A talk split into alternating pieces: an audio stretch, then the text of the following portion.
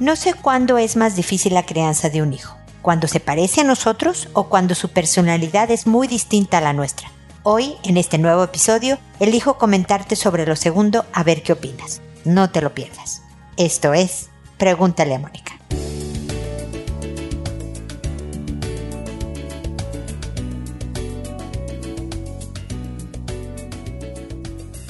Bienvenidos amigos una vez más a Pregúntale a Mónica. Soy Mónica Bulnes de Lara, como siempre, feliz de encontrarme con ustedes en este espacio en el que me toca hablar de los hijos. Ustedes saben, o a lo mejor no lo saben, que me turno un episodio, hablo de la persona, de uno mismo, en otro hablo de pareja y en otro hablo de hijos. Entonces, hoy es el turno de los hijos y de cuando son diferentes a nosotros. Me cuestiono en la introducción al programa si es más difícil crear a un hijo que se parece a nosotros o criar a un hijo que es diferente. Pero hoy me quiero enfocar en las diferencias porque al no tener una personalidad similar, Suponte que tú seas introvertida y tu hijo sea extremadamente extrovertido, que por supuesto puede pasar. No puedes comprender del todo su comportamiento. Igual pasa a la inversa, desde luego. Cuando hemos tenido una experiencia similar a la de nuestro hijo, nos podemos identificar, te acuerdas cómo te sentiste, qué pensaste, qué hiciste, y es tal vez más fácil guiarlo, aconsejarlo en base a tu propia vivencia y experiencia cuando es completamente algo distinto a lo tuyo, que puede ser sencillamente cosas que han vivido. Yo no me cambié a vivir a otro país, sino hasta que tenía tres hijos. Estaba casada y tenía tres hijos a mis treinta y tantos años. Mientras que mis hijos vivieron la experiencia internacional, por llamarlo de alguna manera, desde su primera infancia. La primera vez que se cambiaron a vivir de México fue a Estados Unidos, primero a Houston, luego a San Diego. El mayor tenía cinco, la del medio tenía tres y el chiquito tenía año y medio. Entonces, y desde ahí, o sea, primero Houston, luego brincamos a San Diego y luego nos regresamos a México y luego nos venimos a Chile. O sea, la vida de mis hijos, nada más en ese aspecto de mudanzas, fue muy distinta a mi experiencia particular. Entonces se requirió un ejercicio mío de escuchar al hijo, de estudiar un poco sobre el tema, de lo que para ellos fue la desenraizada ¿no? El alejarlos de su familia de origen, de su país de identidad, de ir dejando amigos en cada ciudad distinta en la que hemos vivido, a pesar de que sobre todo el mayor es el único que conserva amigos de, de México. La verdad es que ninguno de los tres conservó la amistad de los amiguitos americanos. Su experiencia es muy distinta. Y cuando reclaman a ratos, porque ya son jóvenes adultos, yo digo, ay, qué raro, si fue súper divertido y súper bueno e interesante, y pues claro, yo era adulto, yo me fui con mis hijos, yo me fui con mi esposo, y aunque tuvo sus dificultades, sus desafíos, yo lo vi con otros ojos muy distintos a los de ellos. Y eso es un solo factor. Ahora imagínate la personalidad, la introversión, la extroversión, el ser meticuloso o ansioso cuando tú eres tranquila, el ser pesimista cuando tú eres optimista o viceversa. Mi recomendación es ser escucha. Es tratar de, si no te entiendo, por lo menos te voy a oír y voy a respetar tus procesos, no los voy a hacer menos. Como yo me divertí en las mudanzas, ay hijo, por Dios, qué amargado eres de que no lo ves positivamente como que fue buenísimo en nuestra vida todo esto. Desde luego que mi hijo ve las ventajas, pero él tuvo también experiencias que no le gustaron tanto. Y yo faltarle al respeto a lo que él sintió es minimizar sus emociones y de verdad ser poco empática. Entonces, mi conclusión el día de hoy es esa. Es imposible que tú puedas entender por completo a tu hijo porque va a tener una o muchas características o vivencias distintas a las tuyas. Lo único que podemos hacer para seguir formándolo como un futuro adulto responsable, capaz, íntegro, es ser oído, validar sus emociones y tratar de aprender un poco más de lo vivido por otros. Eso no solo, por supuesto, nos ayudará con los hijos, sino de verdad en todas nuestras relaciones interpersonales. Vamos a aprender muchísimo de ellos, como sucede en muchas ocasiones que aprendemos tanto de los hijos.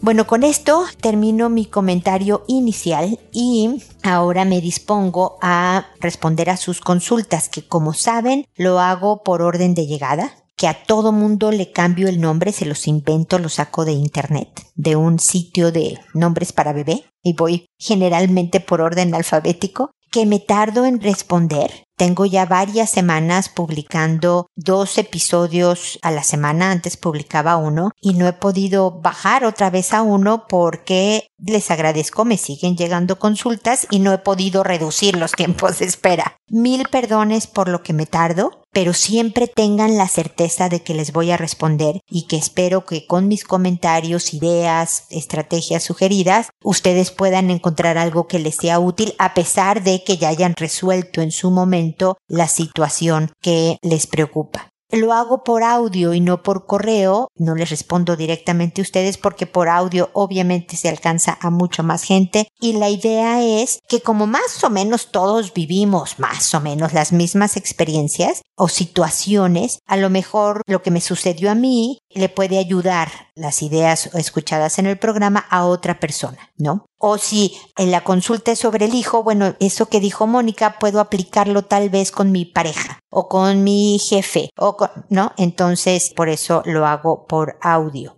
que cuando respondo y se publica en la página el episodio donde respondí a esta persona, le escribo un correo y le digo el número del episodio, el título del mismo y el nombre que le inventé para que pueda eh, localizar su consulta y mi respuesta. Bueno, eso son las reglas del juego, así que ahora me voy con Victoria que me dice buenas. Disculpe, tengo una duda. ¿Es normal que un niño de 10 años toque los pechos de su hermana de 18? Hablé con ella, pero según ella es normal porque es niño, y cuando tenga novia ya no lo hará. A ver, perdón que me ría, pero me da mucha risa que piense que cuando tenga novia a los 16, suponte, los pechos de la novia le van a parecer más interesantes que los de la hermana, pero vámonos por partes. A ver, sí, es normal. A los 10 años el niño es preadolescente, hay hormonas, hay curiosidades, hay sexualidad que se está viviendo y que se tiene dudas sobre qué es lo que está pasando, hay tentaciones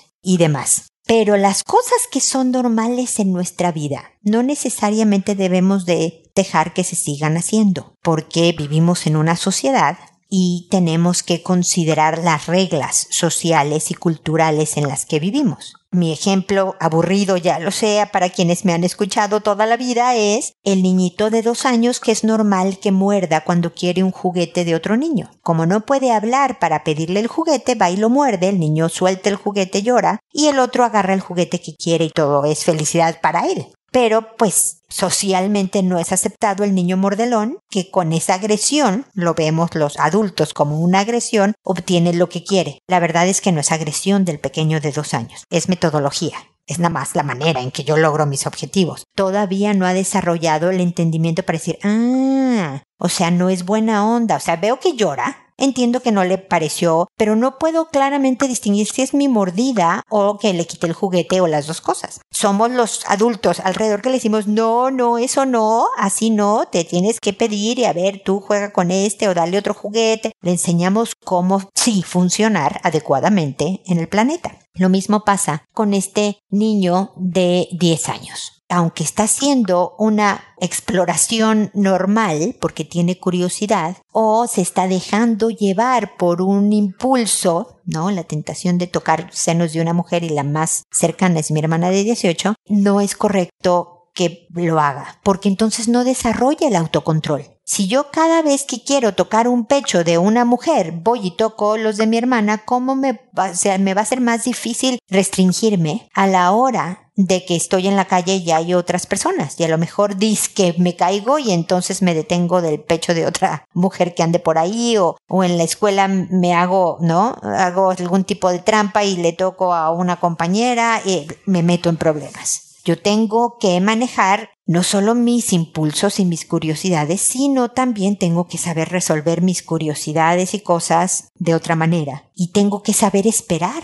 Resulta que vas a poder tocar pechos de una mujer algún día, pequeño de 10 años, en un contexto adecuado. A lo mejor cuando sea tu novia, cuando sean adultos, cuando ya le das tú, Victoria, las reglas culturales y sociales y valóricas de tu casa y del lugar en el que vive. Porque habrá gente que le diga, mira hijo, a las novias sí se les toca sus pechos y ella te da permiso, a las hermanas no. Hay gente que dirá, fíjate que puede ser tu novia, pero una vez que ya sean adultos y sepan lo que están haciendo, porque tocar los pechos los va a llevar a otras cosas que a lo mejor no están listos para manejar. O puede ser, no, fíjate que tú no tocas un pecho hasta que estés casado por la ley de los hombres y la de Dios y la de tal. Ok, cada quien va a decir cuáles son las reglas de mi casa. No necesariamente el hijo las va a seguir todas, pero tiene que tener un contexto y decir, puedes tener curiosidad de qué se siente, podemos hablar del tema yo, tu madre, con tu padre, con tu primo, con tu hermana misma, con quien quieras, pero no puedes ir tocando, ¿ok?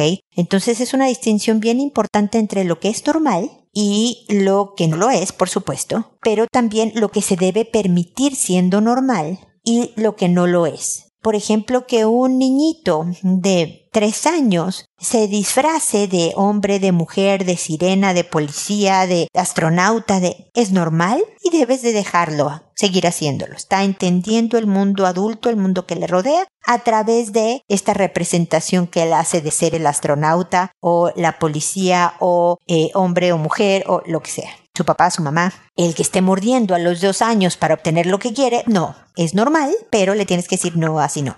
Así sí, así no. Espero que mi rollazo, mi querida Victoria, te sirva y también a los que nos están escuchando para aplicar ese concepto en pequeños, medianos y grandes personas que estemos criando o para nosotros mismos también distinguir qué es lo normal, pero también qué es el manejo adecuado de eso normal que estoy viviendo o sintiendo, ¿ok?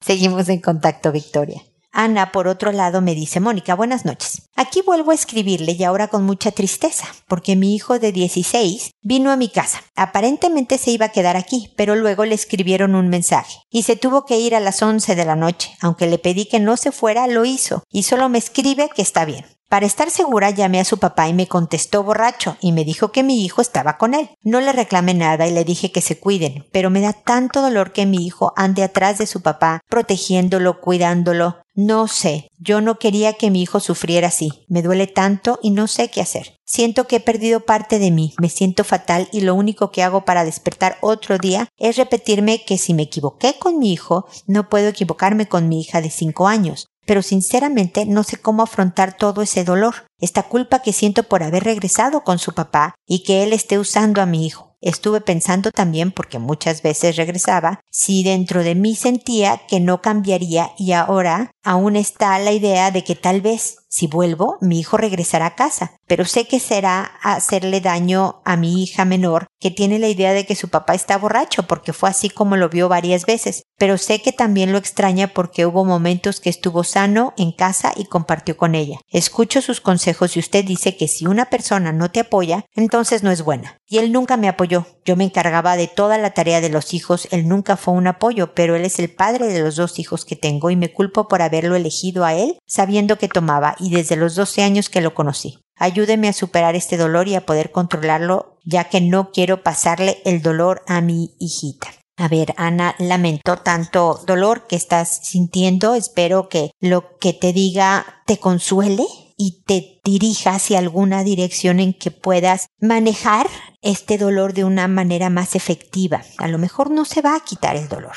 El dolor nos también nos mueve a cosas. ¿no? Si yo me pegué hace ratito, estaba preparando la comida de la familia y me, como diríamos en México, me machuqué en mi dedo en el cajón. O sea, me agarré el dedo en el cajón y me dolió mucho. Obviamente el dolor me sirve para quitar el dedo de donde me está doliendo, ¿no? Del cajón que estabas yo cerrando. Me duele para hacer una curación si fuera necesario, etcétera. Es un dolor físico, yo lo sé, pero lo mismo pasa con el dolor emocional. Debe de guiarnos hacia cómo remedio esto que siento para sentirme mejor. ¿Qué puedo hacer por mí y por los que me rodean? Entonces, aunque es horrible sentir dolor, mi querida Ana, yo espero que también veamos la parte positiva del dolor para que pronto estés mejor. creo bien importante aclarar que yo siempre digo que hay que revisar caso por caso. No es tan sencillo decir si alguien no te apoya, no es buena persona y entonces déjalo. Hay mucha información que debe de considerarse para separarse de alguien o para decir que alguien no es bueno. Yo creo que el papá de tus hijos a lo mejor es una buena persona emproblemada, muy emproblemada porque tiene una muy fuerte adicción, que ese motivo es suficiente para que tú analizaras el voy a separarme,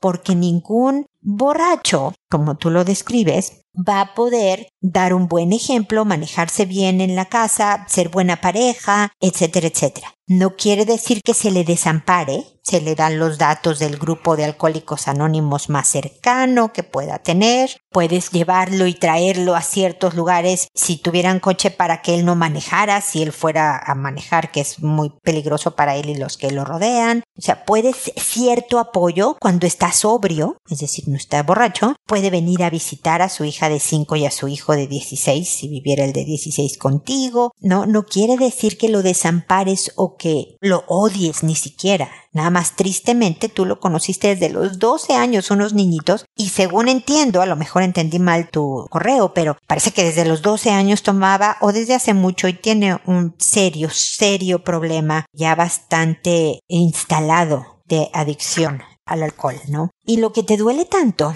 es que esté usando a tu hijo. Y suena, mi querida Ana, como que estás soltando la toalla con tu hijo de 16, ¿ya? Ya lo perdí, ya me equivoqué con él, no supe hacerlo bien, entonces me voy a enfocar en la de 5. Yo sé que no es tan así, estoy exagerando en mi percepción, pero todavía hay muchas conversaciones útiles que puedes hacer con el de 16. Por ejemplo, veamos lo bueno de lo malo, que ya sabes que yo soy patológicamente optimista. Es un buen hombre tu hijo, porque está viendo por el papá, lo cuida.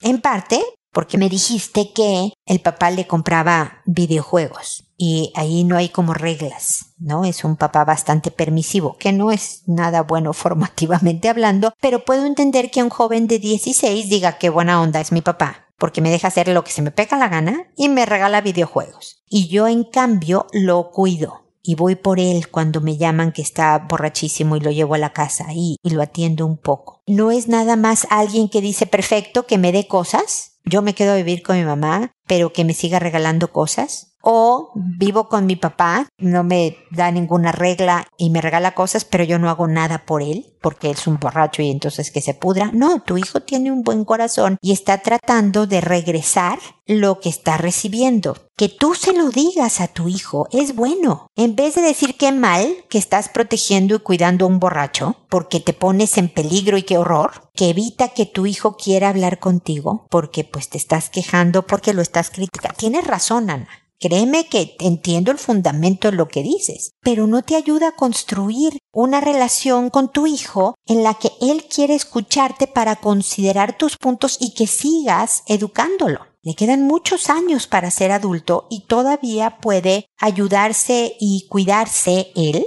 mientras sigue viendo por sus papás. Porque no puede separar a su mamá y a su papá. Él quiere a los dos y se preocupa por los dos. A lo mejor a ti te ve más entera, menos en problemas. Su papá se está desbaratando en una adicción y por eso se desemboca y pone mayor atención en él que en ti. Pero creo, entendiendo tu dolor, que también te ha hecho alejarte de él. Porque sabes qué, hijo, lo que estás haciendo no estoy de acuerdo y no me estás haciendo caso de hacer lo que yo digo que debes de hacer. Entonces me voy a enfocar en mi hija de cinco años, tu hermanita, porque francamente ya contigo me equivoqué y ya tiro la toalla y, y perdóname Ana, pero no es el momento para tirar la toalla. Creo que con los hijos nunca lo es. Pero lo que creo que sí ayudaría más es decir, ¿sabes qué? Estuve pensando, hijo, y veo que es lindo ver cómo te preocupas por tu papá y ver que lo atiendas y, y tal. Por favor, cuídate porque a lo mejor estás yendo a lugares que son peligrosos o en horas que me inquietan. Gracias por avisarme de que estabas bien, porque de verdad me asusta. A lo mejor de alguna manera para apoyarte, si tengo con quien dejar a tu hermanita, pues vamos juntos, tú vas, entras por tu papá, tú lo llevas, lo traes, yo nada más soy como dama de compañía, como una protección extra, hijo, si crees que te puedo ayudar a ti de esta manera.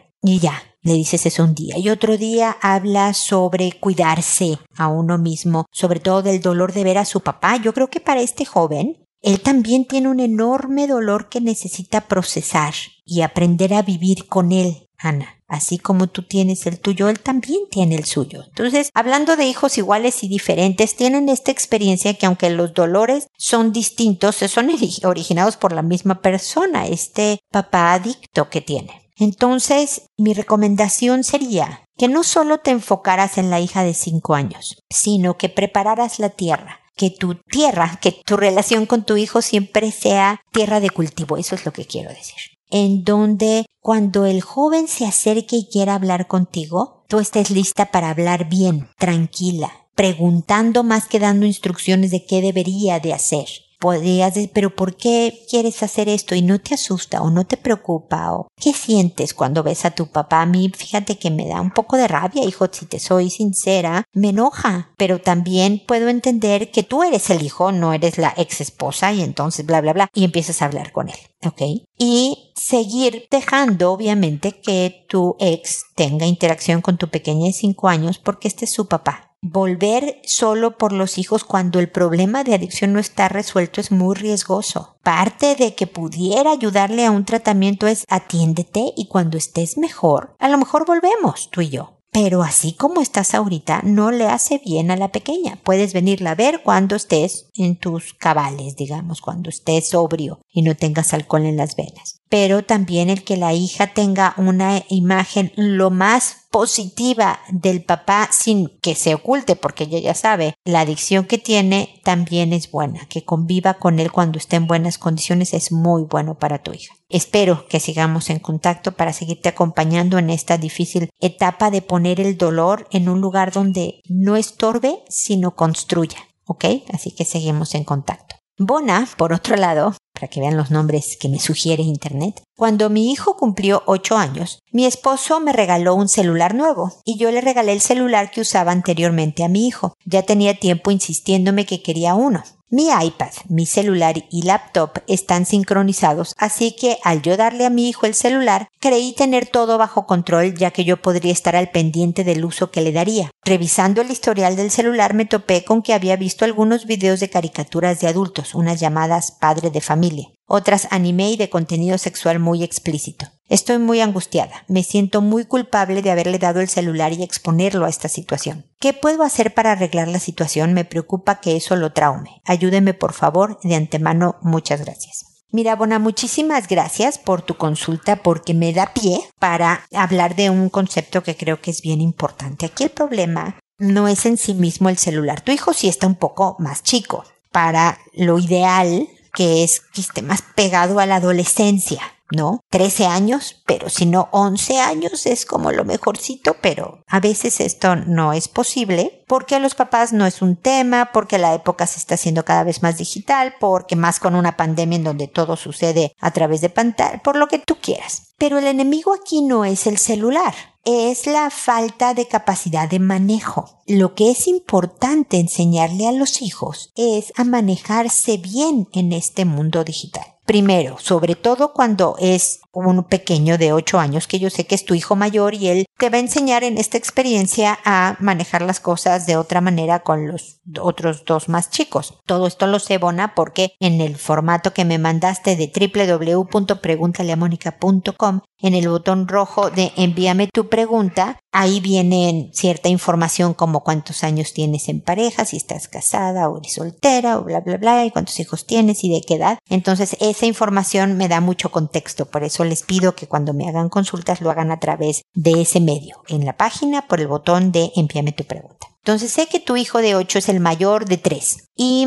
lo primero que, si tú decides darle un celular en una edad menor a la que puede ya tomar decisiones analizadas y mayor desarrollo neurológico, lo ideal es que primero lo configures. No es solo revisar lo que ya vio, porque ya viste que ya vio contenido inapropiado para su edad. Está muy bien que tuvieras la manera de estar supervisando lo que veía, pero el chiste también es que no pueda llegar a ella para evitar, pues no un trauma necesariamente depende de lo que haya visto, pero contenidos que le es muy difícil procesar por su edad, es muy pequeño. Entonces la configuración, esto ya pasó contigo, pero para con tus otros hijos o las otras personas que nos están escuchando puede ser útil. Importantísimo que bloquee cualquier sitio o aplicación o lo que sea de contenido inapropiado para los niños. Si no sabes hacerlo, siempre hay un joven que sabe pariente o conocido que puede hacerlo sin ningún problema y que te enseñe a hacerlo para que tú lo sepas.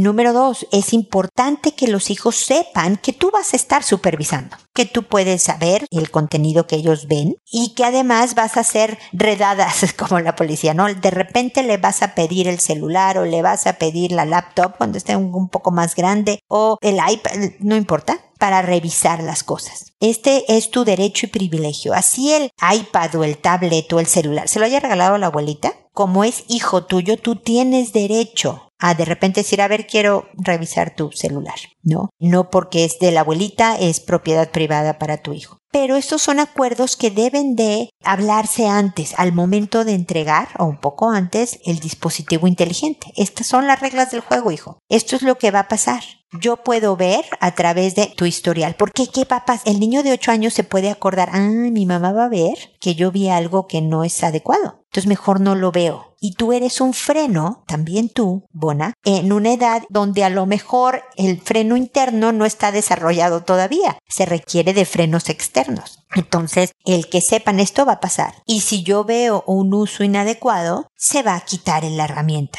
porque el teléfono debería de ser una herramienta para un fin, para estudios, para tener contacto con amigos, para definitivamente tener contacto con los papás cuando no estén. Así que si le contestas a los amigos y no al papá, lo siento, el, celular no está sirviendo y se te tiene que quitar.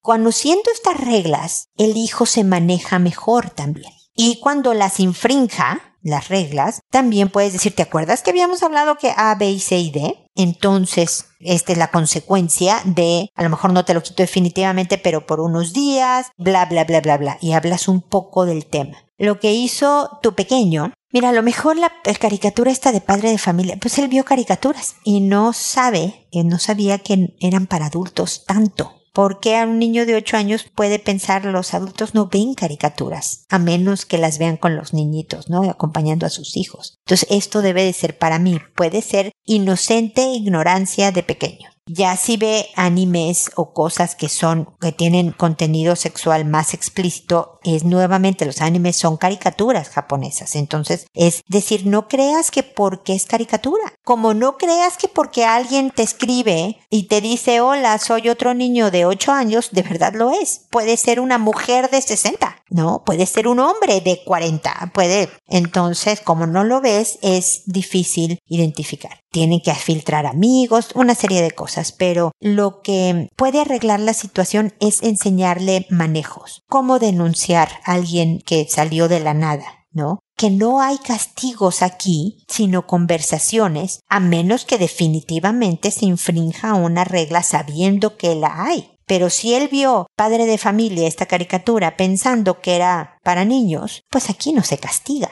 ¿no? Se explica, mira, esto es lo que pasó, hijo. Tú no sabías, ahora lo sabes, no más padre de familia, vamos a bloquear, bla, bla, bla, de lo que sea, no más anime hasta que llegues a una edad. ¿Por qué hasta que llegue a una edad? Y entonces ya le hablas de por qué hay edades para diferentes cosas y tal y tal. No creo que se traume, mi querida Bona. Lo importante es que le des herramientas y que se abra un canal de comunicación para educar no solo en cosas de sexualidad, sino de manejo de vida en general. ¿Ok? Espero que te sirva mi punto de vista y espero también que sigamos en contacto.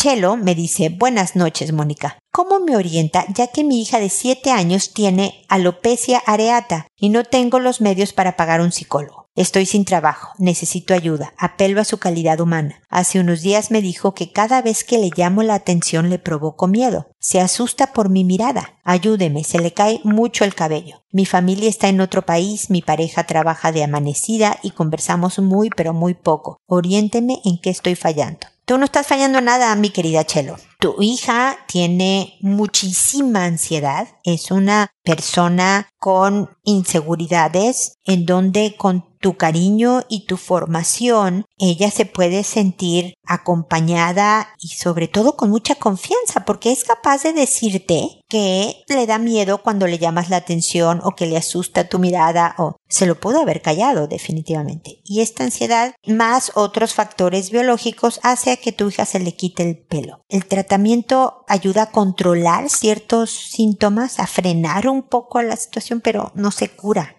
Entonces, aquí para ella se necesita un psicólogo infantil que yo no soy, desafortunadamente, mi querida Chelo, pero es posible que tengas en donde vives un servicio público, aunque sea que la vea el, psicólogo una vez al mes a tu hija, algo es algo porque sé que en los servicios públicos de Latinoamérica la frecuencia con la que se ve al médico no es la ideal pero es un servicio a lo mejor gratuito o pagable por ti, pero tu hija necesita manejo de ansiedad independientemente, además de tratamiento médico. Necesita ir con un dermatólogo, por ejemplo. Tal vez el psicólogo le diga te diga a ti que tu hija requiere ir con un psiquiatra tal vez, dependiendo del grado de ansiedades que sufra tu pequeña, para un, está muy chiquita para un antiansiolítico en realidad, no lo recomendaría tan chiquita. Pero sobre todo el psicólogo, ahora que lo pienso, le va a ir enseñando herramientas para que cuando le llames la atención, porque como mamá se la tienes que llamar, no puedes no regañar a tu hija. Ahora, cómo regañes es bien importante. Busca en los programas que tengo en, en Pregúntale a Mónica. Ay, mira, y eso sí te puedo recomendar, Chelo, porque no tiene ningún costo. Tú perdonarás el comercial que te voy a hacer ahora, pero yo no gano un peso con decírtelo, así que no hay ningún interés económico en esto. Este es el programa 1101. Estoy por cumplir 15 años de grabar esto. Así que hay 15 años de información sobre todos estos temas que oíste al principio. Educación de hijos, pareja, persona. Pero incluso cuando estoy hablando a la pareja hay principios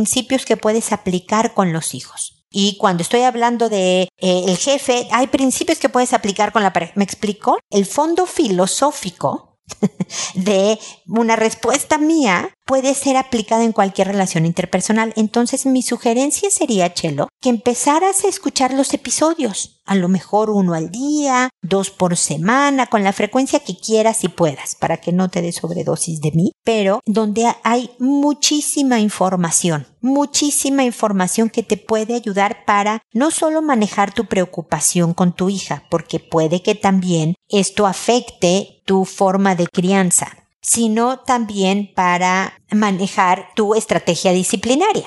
Porque tú a lo mejor me dices, pero yo le llamo la atención sin gritos y sin golpearla, ni mucho menos, y, pero ya tu hija es tan ansiosa que es hipersensible a tu reacción. Es alguien en que el rechazo le pega muchísimo más fuerte que a otras personas. Entonces, también para eso es importante encontrar la estrategia hecha en la medida para tu pequeña. Me explico, Chelo. Entonces ya te di muchas sugerencias. Espero que esto te sirva como un principio. Es bien importante que tú revises tu actuar para que tengas una estrategia disciplinaria buena, puedas formar a tu hija sin que porque pobrecita cuánto sufre porque se altera cuando le llamo la atención o le asusta a mi mira, mejor no la castigo y de repente dejas de ser mamá porque tienes que poner límites y establecer reglas y, y hacerlas respetar y bla bla bla. Pero también si está siendo muy dura, que revises cómo te estás portando para ir ajustando a la mejor forma de seguir educando a tu hija. ¿Qué hacer con tu ansiedad? Y cómo manejar, creo que en algún episodio hablé sobre los hijos ansiosos. Vete a la página, puede que incluso vas a encontrar artículos. Hay artículos sobre el hijo ansioso, una lectura corta, rápida, que nuevamente da ideas e ideas e ideas que al irte familiarizando con ellas puedes encontrar la mejor manera de ir educando a tu hija. Yo espero que yo me pueda convertir, yo sé que tampoco con la regularidad de un psicólogo de consulta directa, pero me tienes a mi chelo para seguirte escuchando y seguir dándote ideas y asesoría. Y tienes 14, casi 15 años de información mía que espero también te sirva. No tiene todo esto que te estoy diciendo que tú me escribas cuantas veces quieras o que escuches los episodios, nada de esto tiene costo. Busca para tu hija la ayuda que necesita, médica en cuanto al, dermatólogo y al psicólogo. Busca en el servicio social gratuito, porque si estás sin trabajo y necesitas la ayuda de todas maneras. Espero que la encuentres, espero que sigamos en contacto para que te sientas mejor. Y espero también amigos que nos volvamos a encontrar en un episodio más de Pregúntale a Mónica. Y recuerda, siempre decide ser amable. Hasta pronto.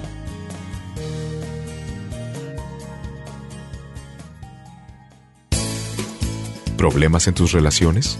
No te preocupes, manda tu caso, juntos encontraremos la solución.